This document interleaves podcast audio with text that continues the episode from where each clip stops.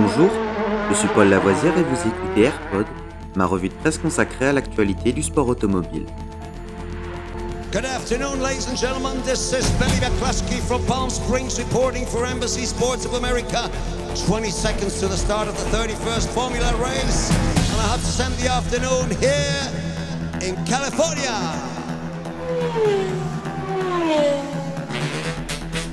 AirPod, c'est toute l'info et rien que l'info. Un édito des meilleures sources au cœur du sport automobile. Au sommaire de ce AirPod du 7 février, notre 232e épisode. Formule 1. Alfa Romeo dévoile la C43, véritable F1 2023.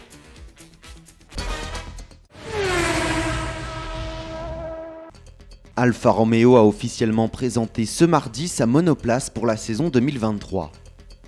Une F1 qui arbore des nouveaux visibles, allant au-delà du simple critère esthétique.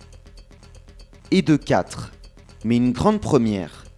Le doute étant pour le moins permis autour du modèle dévoilé par Red Bull la semaine dernière à New York, et AC Williams n'ayant dévoilé que leur livret, Alfa Romeo est devenu ce mardi la première écurie du plateau à présenter sa monoplace 2023 en bonne et due forme. Depuis Zurich, en Suisse, la structure exploitée par Sauber a levé le voile sur une C43 dont les nouveautés techniques sont visuellement repérables, en plus d'être affublée d'une livrée largement remaniée. Pour ce qui sera la dernière saison disputée sous le nom Alfa Romeo, et pour entamer cette transition qui mènera jusqu'à l'implication majoritaire d'Audi, la couleur blanche a été laissée de côté. Place à une dominante rouge très profonde accompagnée d'un noir qui prend beaucoup d'ampleur et pour lequel la quête de poids n'est peut-être pas étrangère à la présence.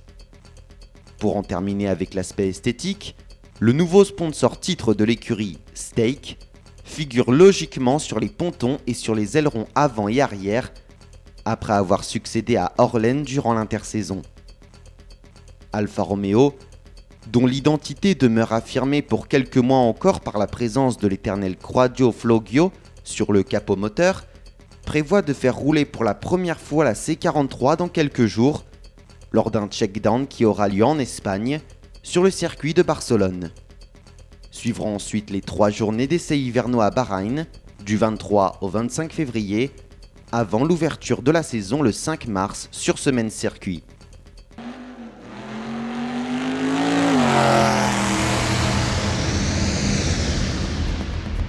Cet épisode de Rallyfan est fini pour aujourd'hui. Vous pouvez retrouver Rallyfan sur YouTube et sur toutes les applications de téléchargement de podcasts.